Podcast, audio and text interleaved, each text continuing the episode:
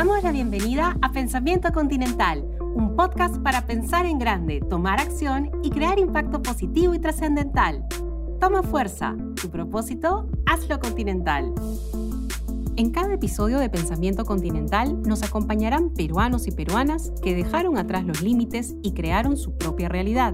Hoy tendremos como invitada a Yael Valdés, psiquiatra, terapeuta dialéctica conductual, sexóloga clínica y activista de salud mental. Hola, ¿cómo están? Bienvenidos a un nuevo episodio de nuestro podcast Pensamiento Continental. Hoy tenemos un episodio muy importante, muy especial, que nos va a hacer reflexionar sobre un tema que si bien siempre ha sido muy importante tras la llegada de la pandemia, nos llama la atención tomar acción de manera urgente como comunidad. Y es que estoy hablando de la salud mental. Y vamos a a partir de este momento a dejar atrás los estigmas, los tabúes y vamos a empezar a normalizar el hablar de lo que nos pasa con alguien más. Pero antes de seguir, quiero darle la bienvenida a Yanela, ella es mi co-host. ¿Cómo estás, Yane? Gracias, Eva, por darme la bienvenida. Estoy totalmente de acuerdo contigo en que cuidar de nuestra salud mental es muy, muy necesario y hablar de esos temas con mayor libertad puede ayudar a más personas a no sentirse juzgadas. De hecho, hoy tendremos con nosotros a una psiquiatra peruana que ha convertido en parte de su misión de vida el visibilizar los problemas de salud mental. Qué genial, va a estar muy interesante, entonces les pedimos a todos que se pongan cómodos y que se preparen un cafecito si es que nos están escuchando para acompañarnos durante esta charla. Sin más preámbulos, queremos darle la bienvenida a Yael Valdés. Ella es psiquiatra, como ya lo había mencionado Yane, también terapeuta dialéctica conductual, además sexóloga clínica y activista de salud mental. ¿Cómo estás, Yael? Gracias por estar con nosotros. ¿Qué tal, Eva Yanela? Muchísimas gracias por la invitación. Estoy muy bien, contenta de estar por acá. Bien, vamos a iniciar. Yael, hemos leído de que tú siempre te has identificado como una activista que siempre ha buscado también visibilizar los problemas de salud mental. ¿Siempre ha sido así? ¿Siempre has tenido claro ese propósito de vida? ¿O qué le podrías tal vez decir a las personas que aún están en búsqueda de su propósito? Tal vez algún consejo de cómo podrían ellos identificarlo. Sí, bueno, yo pienso que desde muy pequeños todos tenemos una idea de hacia dónde queremos ir. No necesariamente es lo que el entorno espera de nosotros. Entonces eso a veces termina guiándonos hacia elegir otras alternativas, ¿no? Entonces sí creo que es importante poder tomarse un tiempo, tomarse un espacio para pensar un poquito qué es lo que quiero dejar en el momento que no esté, qué es lo que quiero dejarle a, la gente que va a ir, va a venir detrás de mí, qué es lo que quiero dejarle a mis hijos, a mis sobrinos, a los hijos de mis amigos, qué es lo que quiero dejar a la gente que me escucha, ¿no? ¿Cuáles son mis valores de vida, ¿no? Y con valores no estoy hablando de, no sé, de respeto, de puntualidad, sino estoy hablando realmente como el eslogan de vida o la frase bajo la cual quiero yo vivir y regir mis metas. Entonces, creo que eso es sumamente importante de cuestionarse en algún momento de la vida para poder de esta forma ir identificando qué es lo que uno genuinamente quiere hacer. Yo a veces hago, hago, hago la pregunta, ¿no? Me acuerdo que me lo hicieron una vez a mí, me dijeron, independientemente del tema económico, de lo que puedas ganar, ¿qué es lo que quisieras hacer? ¿no? ¿Qué es lo que realmente te gustaría estar haciendo? O sea, si tuvieras toda la plata del mundo, te ganaste la tinca, ya, ¿no? Y te dicen, ya puedes no trabajar, ¿no? No tienes que ganar plata. ¿Qué quieres hacer? Quiero seguir haciendo lo que estoy haciendo, o sea, me encanta, ya, ok, genial, entonces vamos bien, pero es un poco eso, ¿no? ¿Qué es lo que realmente quieres hacer? Porque creo que cuando las cosas se hacen eh, realmente con cariño, con dedicación, con amor, al final terminan saliendo bien y uno termina realmente como teniendo frutos de lo que, de lo que hace, ¿no?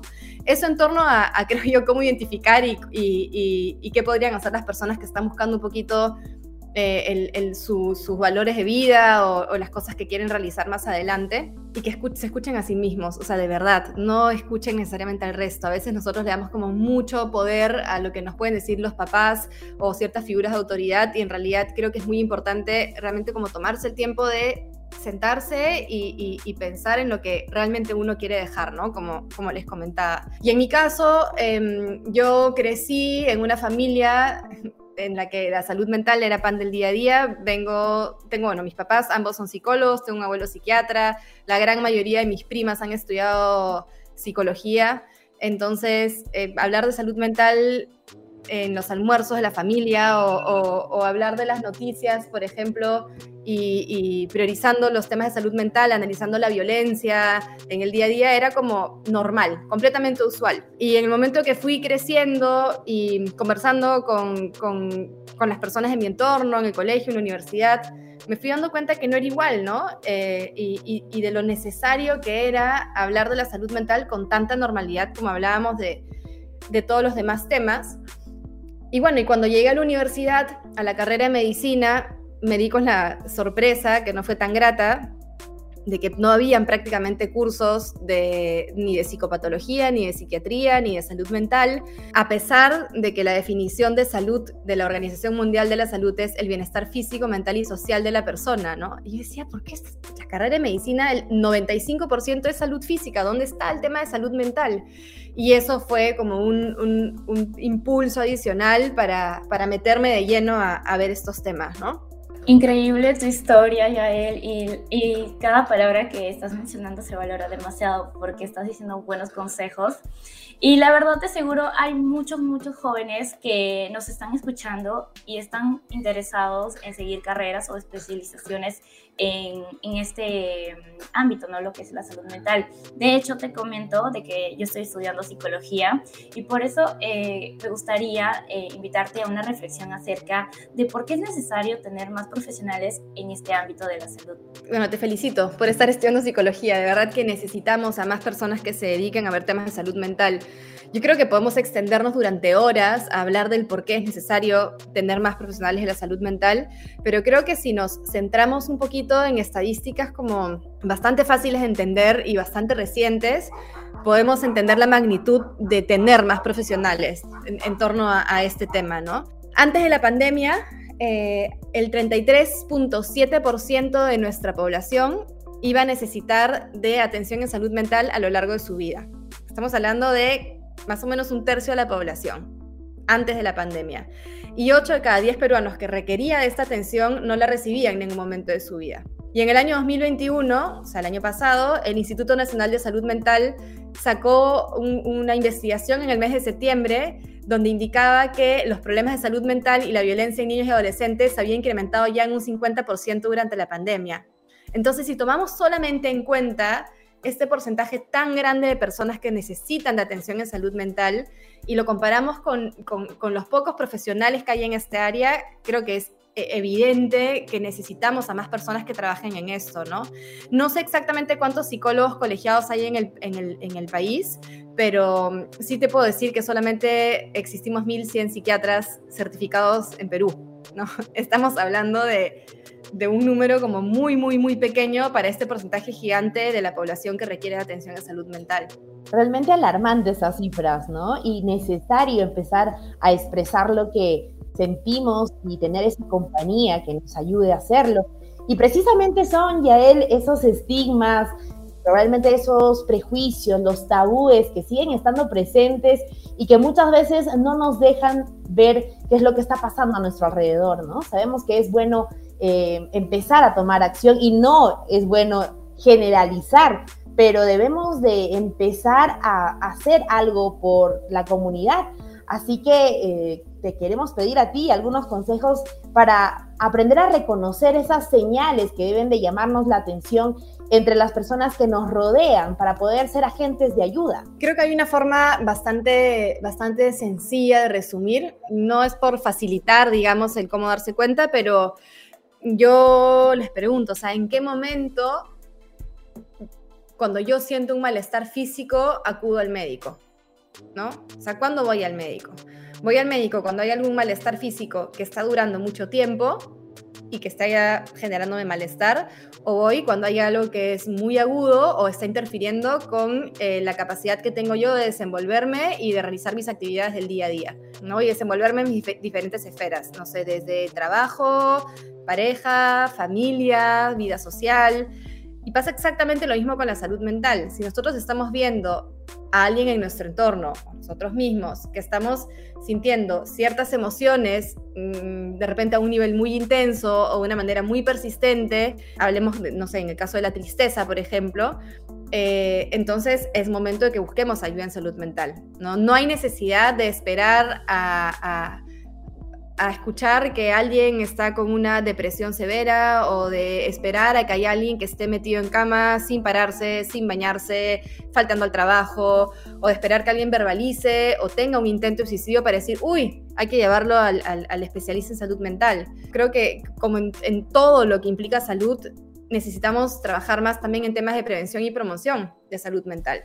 Y esto implica no solo difundir temas de salud mental como el espacio que están utilizando ustedes ahorita en este podcast, que me parece genial, sino también este, ir a, a los especialistas desde el momento en el que empezamos a notar que hay algo, por más pequeño que sea, que no está terminando de cuadrar con mi nivel de funcionalidad usual me identifico y muy de acuerdo contigo, Yael, porque la verdad, en mi caso me ha pasado muchas veces que yo he ido al psicólogo, no o bueno, psicóloga, eh, no precisamente porque me he sentido mal, sino he querido ayuda para organizarme, a entender un poco más, tal vez alguna actitud mía eh, muchísimas cosas más. Es muy importante lo que estás diciendo. Eh, y bueno, eh, algo que también me gusta eh, de, tu trabajo y algo muy interesante que me ha gustado, sobre todo de tu cuenta de Instagram, es que tienes un post muy interesante, la verdad, que se llama Aprendamos sobre sexualidad. Y habla sobre la identidad sexual, ¿no? El sexo biológico, la expresión de género, la orientación sexual. En este caso, ¿cómo ves la disposición de las personas a hablar más sobre sexualidad? Son sobre todo jóvenes los que más son abiertos. Y a modo de clase y para aprender contigo, ¿podrías hablarnos sobre este post y las diferencias entre cada uno de estos aspectos? Sí, sí, sí, claro que sí. Em, partiendo un poquito de que son los jóvenes los que hablan más de este tema, creo que es completamente cierto.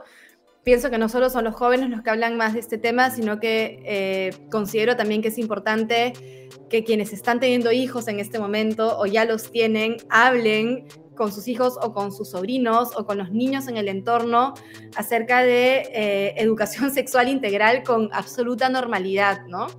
Con la misma normalidad con la que también hay que hablar de salud mental. Y justo antes de llegar a esto, yo me acordaba con lo que me contabas, ¿no? Que te sentías identificada con ir al psicólogo para buscar un espacio.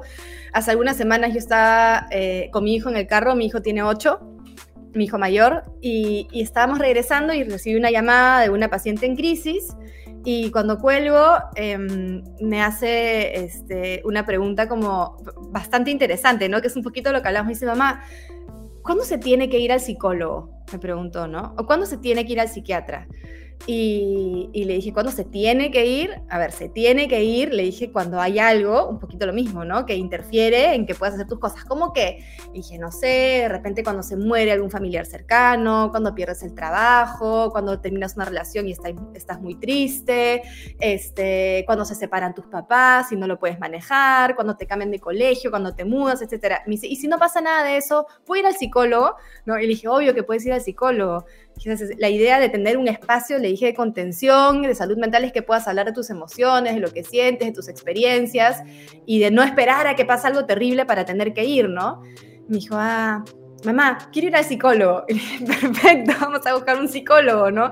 Y de hecho, esta semana tuve su primera cita, ¿no? Y salió feliz. Entonces, creo que son ese tipo de, espacios los que tenemos que, promover. O sea, tan importante como meterlo a hacer deporte, acá clases de baile, de canto, que tenga un espacio donde pueda expresar sus emociones, su malestar, hablar de experiencias, este, y donde sea contenido con absoluta naturalidad, ¿no?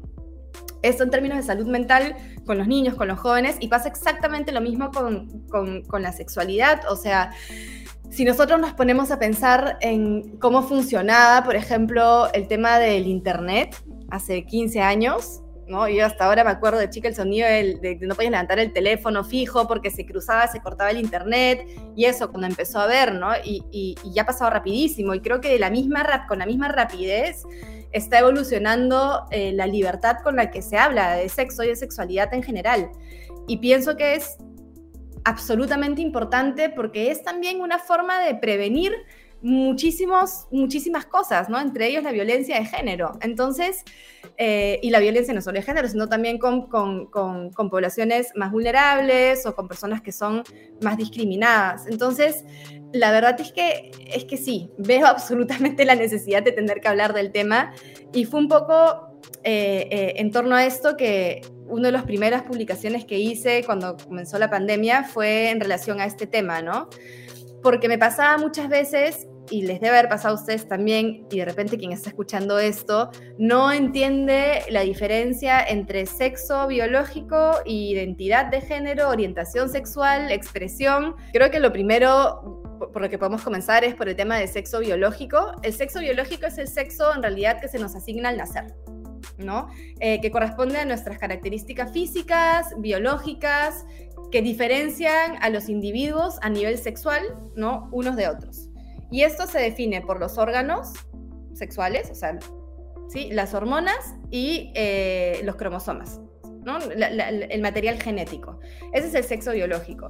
Y que no solamente existe masculino y femenino, que es lo que muchas personas piensan, existe también la posibilidad de tener em, órganos eh, que están poco definidos, órganos sexuales poco definidos, o cromosomas también que están para ponerlo de una forma sencilla, como no establecidos en femenino o masculino y eso se llama intersexual, ¿no? Entonces existe también esto. Entonces el sexo biológico es lo que aparece, digamos, en nuestro partido de nacimiento, este, en nuestro documento nacional de identidad como femenino o masculino.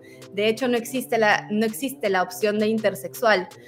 Em, ¿Y por qué no existe? Porque muchas veces cuando nacen personas intersexuales son los padres quienes definen qué sexo se les asigna, ¿no? Que es algo que en realidad es un tema a discutir.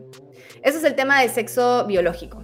¿okay? Lo otro es la identidad de género, que es con qué género me identifico yo, ¿no? Porque yo puedo nacer biológicamente mujer, pero puedo no identificarme con mi sexo femenino. Entonces, la, la identidad de género tiene que hacer con cómo me siento con respecto a mí misma. Es la forma en la que mi cerebro va a interpretar quién soy y no tiene relación necesariamente con el sexo biológico, ¿sí? Entonces, eh, me puedo identificar como mujer, como hombre, como queer, que es como lo que va ahí entre los dos, y hacia afuera, o sea, hay muchas alternativas también. Luego, eh, la expresión de género tiene más que hacer con cómo expreso ¿no? Mi género se basa en los roles tradicionales impuestos en realidad por la sociedad, en relación a cómo me visto, cómo me comporto, etc. Em, y finalmente, la orientación sexual tiene que hacer eh, a la, a ver, a cómo, sí, a, por quién me siento yo atraída, ¿no? Física, espiritual, emocional y románticamente hablando. Entonces ahí hay una gama enorme de opciones. Este, puede ser heterosexual, puede ser homosexual, puede ser bisexual, asexual, pansexual, demisexual y vamos a ir con la lista. O sea, cada vez hay más alternativas. Yo creo que en realidad em, no se trata necesariamente de colocar una etiqueta, sino simplemente de aceptar o de normalizar que el amor es una emoción maravillosa. Quien se ha enamorado en algún momento de su vida sabe lo lindo que se siente este, ¿no? Y lo hermoso que es realmente entregarse eh, con, con, sí, con cariño y con comunicación y con respeto a otra persona y a otro ser humano. Y creo que de eso se trata en realidad, ¿no? De, eh, si pienso yo que si viviéramos un poquito más a través del amor, solucionaríamos muchísimos problemas, ¿no? Vemos ahorita lo que está pasando cuando vivimos a través de la violencia o del odio. Entonces, eh, sí, ese es un poco el tema de la orientación sexual. Creo que más que colocar una etiqueta es aceptar que los seres humanos somos libres de enamorarnos y amar a quien realmente queremos, ¿no? Y con quien nos sentimos cómodos. Se trata un poquito de, este es un poco el resumen de, de ese post. No sé si se entendió, pero en todo caso ahí está como para poder este, revisarlo. Buenísimo, además que hemos tenido una mini clase resumida, valioso para todos los que nos están observando y escuchando.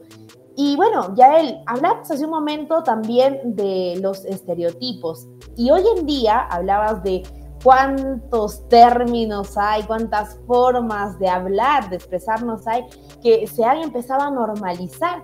Y es que al final eh, solamente lo que hace es pues resaltar o reafirmar los estereotipos, ¿no? ¿Cuáles podrían ser ante esto algunos pasos que nos lleven a convertirnos en agentes de cambio en este aspecto, Yael? Creo que una de las primeras cosas es, es dejar de em, utilizar el término de normal y anormal, ¿no? Eso es lo primero. O sea, ¿quién define lo que es la normalidad? O sea, la normalidad va a variar de acuerdo a, creencias, a educación, a religión, a la sociedad en la que vivimos. Y sí, o sea, hay ciertos patrones que son tomados como normalidad, pero ¿qué es lo que realmente es normal en salud mental y en sexualidad? ¿No? Este, mientras tengamos claros cuáles son los límites de respeto, no hay en realidad algo que pueda, mientras no hagamos daño a nadie, este, entonces hay libertad, creo yo, ¿no? No se trata de términos de normalidad y anormalidad. Eso, eh, eso es sumamente importante. Y las etiquetas van un poco hacia lo mismo, ¿no? Hacia la necesidad de tener que colocar, colocarle un nombre a las cosas. En salud mental específicamente, a veces me dicen, ¿cuál es mi diagnóstico? Y les digo, te puedo dar tu diagnóstico, pero ¿para qué quieres tener el diagnóstico? ¿De qué te sirve el diagnóstico? Es que quiero saber qué tengo. Perfecto, te voy a explicar qué tienes. Pero tú caminas por la calle con un cartel en la cabeza que dice síndrome ovario poliquístico o gastritis. No, entonces, ¿de qué te sirve si tienes depresión o trastorno límite de personalidad o trastorno bipolar o problemas de consumo de alcohol? En realidad, solo nos va a servir para definir cuál es el tratamiento. De la misma forma en la que no vas a estar diciendo tengo infección urinaria, ¿no? Tampoco vas a estar corriendo y por la vida diciendo tengo depresión. Entonces, una de las primeras cosas, creo yo, es eliminar esas etiquetas, ¿no? Y empezar a vivir por el mundo eh, utilizando menos juicios de valor y siendo más descriptivos con todo lo que sucede en nuestro entorno, ¿no? A veces vemos que nos dan una imagen que no es real y hay muchas personas, sobre todo eh, lo que estaba comentando, los más jovencitos, que se hacen una idea de cómo deberían ser o cómo deberían verse. Eso imagino que los que nos están escuchando se pueden identificar, eh, porque a mí me ha pasado muchas veces, pocas veces, pero es un lío que cada uno se puede estar creando, ¿no? Pero tú, eh, como una creadora de contenido sobre salud mental, ¿qué les dirías a, los jóvenes que nos escuchan sobre cómo dar un buen uso a las redes sociales? Eh, yo creo que un, primer paso es filtrar, ¿no? ¿Qué es lo que estás viendo en las redes sociales?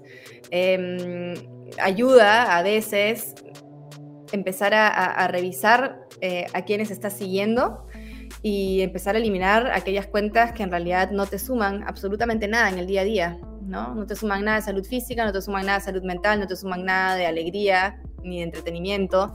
Este, empezar a eliminar aquello que solo te suma inseguridad o te suma malestar.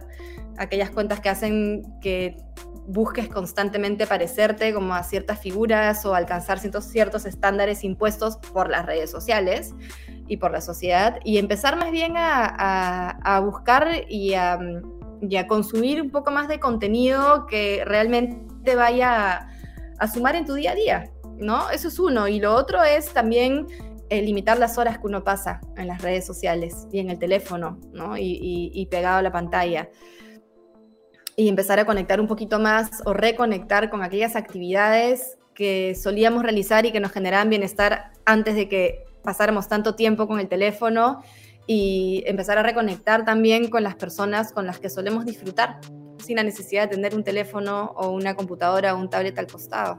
Buenísimo esos tips, los vamos a tomar en cuenta y esperamos que todos los que nos están viendo, escuchando, puedan apuntarlos para que no se les olvide, ¿no? Este es un tema muy importante para poder manejar y optimizar correctamente nuestros tiempos y de qué nos estamos llenando, ¿no? De qué estamos llenando nuestra mente y nuestro corazón valioso. Ya nos estamos acercando al final, Yael, y bueno, nos gustaría terminar con una reflexión tuya sobre precisamente lo que venimos hablando, y aunque siempre vamos a ver el futuro con mucho optimismo, hoy nos gustaría que tú nos brindes un consejo de cómo estar más presentes en, en, el ahora y tal vez ser más responsables de nuestra salud mental y de esa manera buscar impactar de manera positiva en las personas que nos rodean, en el entorno en la universidad, en el entorno con los amigos, en el colegio, en cualquier lugar donde nosotros podamos eh, ser esos agentes de cambio. En primer lugar, creo que es importante validar, o sea, reconocer. Con validar no me refiero a estar de acuerdo, sino hablo de reconocer em, y validar nuestras emociones y las emociones de quienes nos rodean y validar las experiencias y las formas de pensar de las personas de nuestro entorno. ¿No? Creo que nadie puede saber exactamente em, por qué se está sintiendo una persona como se está sintiendo de esta forma o por qué ha pasado la persona para sentirse o pensar de cierta forma.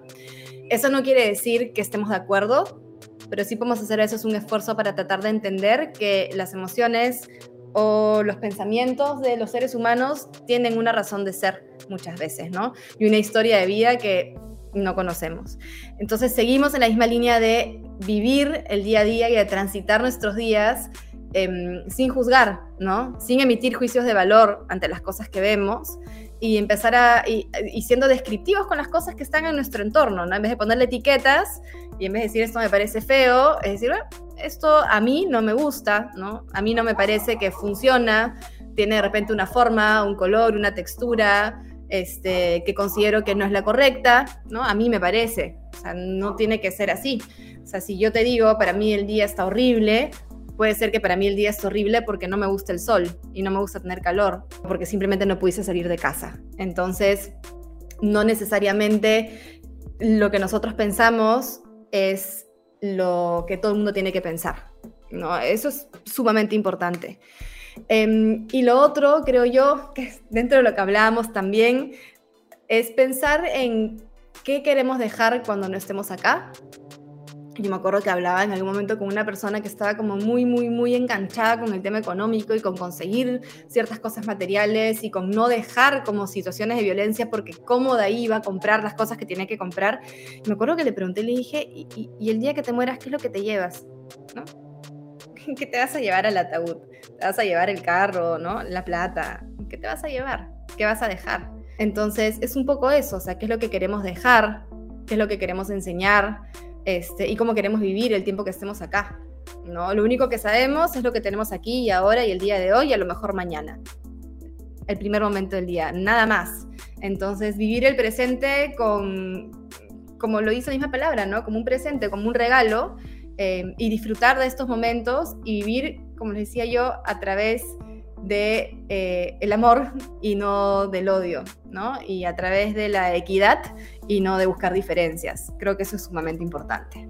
Eh, Yael, gracias por tus palabras, por tus consejos, gracias por estar hoy con nosotros. ¿Y crees que hay algo que hayamos dejado fuera que te gustaría compartir antes de despedirnos? ¿O tienes algunos planes para este año que quieras contar a quienes nos están escuchando? Escucha, qué cosa que no les quisiera compartir, si hablamos de salud mental, podemos hablar horas, ¿no? De lo importante que realmente es prestar la atención a nuestra salud mental, igual que a la salud física, porque vamos corriendo a la emergencia cuando tenemos dolor estomacal y no vamos corriendo a buscar ayuda de salud mental cuando tenemos cinco días sin parar de llorar, sintiendo malestar y sin querer trabajar o sin querer estudiar, o sea, es igual de importante, ¿no? Y básicamente dejar el mensaje de que la salud mental es salud, ¿no? Y es igual de importante que la salud física y la salud social. Y mm, sí, básicamente eso, porque qué más quisiera dejarles como mensaje, uf, podemos hablar interminablemente. ¿Y qué planes tengo para este año? En realidad, básicamente es seguir creando contenido para desmitificar, para promover la salud mental este, y para tratar de dejar al menos un poquito más de información un granito de arena para quienes de repente necesitan de consumir em, salud mental y no tienen dónde más hacerlo, ¿no? De esta manera nosotros vamos cerrando el programa del día de hoy. Y bueno, ha sido definitivamente una gran experiencia. Creo que Yane y yo nos vamos súper llenas de nuevo conocimiento, eh, mayor empatía tal vez para poder conectar con otras personas. Yael, gracias por estar con nosotros el día de hoy. No, gracias a ustedes por la invitación. Cuando quieran, estoy feliz por acá. Y bueno, yo me quedo con estas dos ideas, Yane, de no emitir estos juicios de valor que son tan dañinos y también buscar, eh, si es que estamos en búsqueda de nuestro propósito, busquemos algo que nos ayude a trascender y también a poder impactar de manera positiva en la vida de otras personas, ¿verdad? Como siempre en la Universidad Continental creemos que el rol de pensamiento continental es conectar con nuestro propósito y también tomar acción para cumplir diversos objetivos. Crear, imaginar eh, tu propia realidad, apoyado, apoyada en el conocimiento, aprendizaje y en la acción emprendedora. Es por ello que nuestro modelo educativo se adapta para que más personas accedan a educación superior de calidad. Para conocer más, ingresa a www.pensamientocontinental.pe. Buenísimo. Además, chicos, recuerden que también pueden seguirnos en las diversas plataformas, en nuestros canales oficiales de Spotify, en Apple Podcast y también pueden buscarnos como Pensamiento Continental Podcast. Pueden ver esta entrevista como todas las que ya tenemos en estos nuevos episodios en nuestro canal de YouTube y también los invitamos a seguirnos en nuestras redes sociales. Estamos en Facebook, Twitter, Instagram, en Twitch, en YouTube, en LinkedIn y además también no, no nos desligamos de TikTok, Yane. Así que vamos a estar súper atentos a todas las personas que nos dejen sus mensajes. Esperamos que este capítulo les haya gustado mucho y sobre todo les haya ayudado a convertir ese conocimiento y empezar a ponerlo en práctica. De esa manera nosotros nos despedimos, Yane, hasta una nueva oportunidad. Esto fue Pensamiento Continental, el podcast de la Universidad Continental. Nos despedimos por hoy. Escúchanos en nuestro próximo episodio donde seguiremos compartiendo más historias con propósito.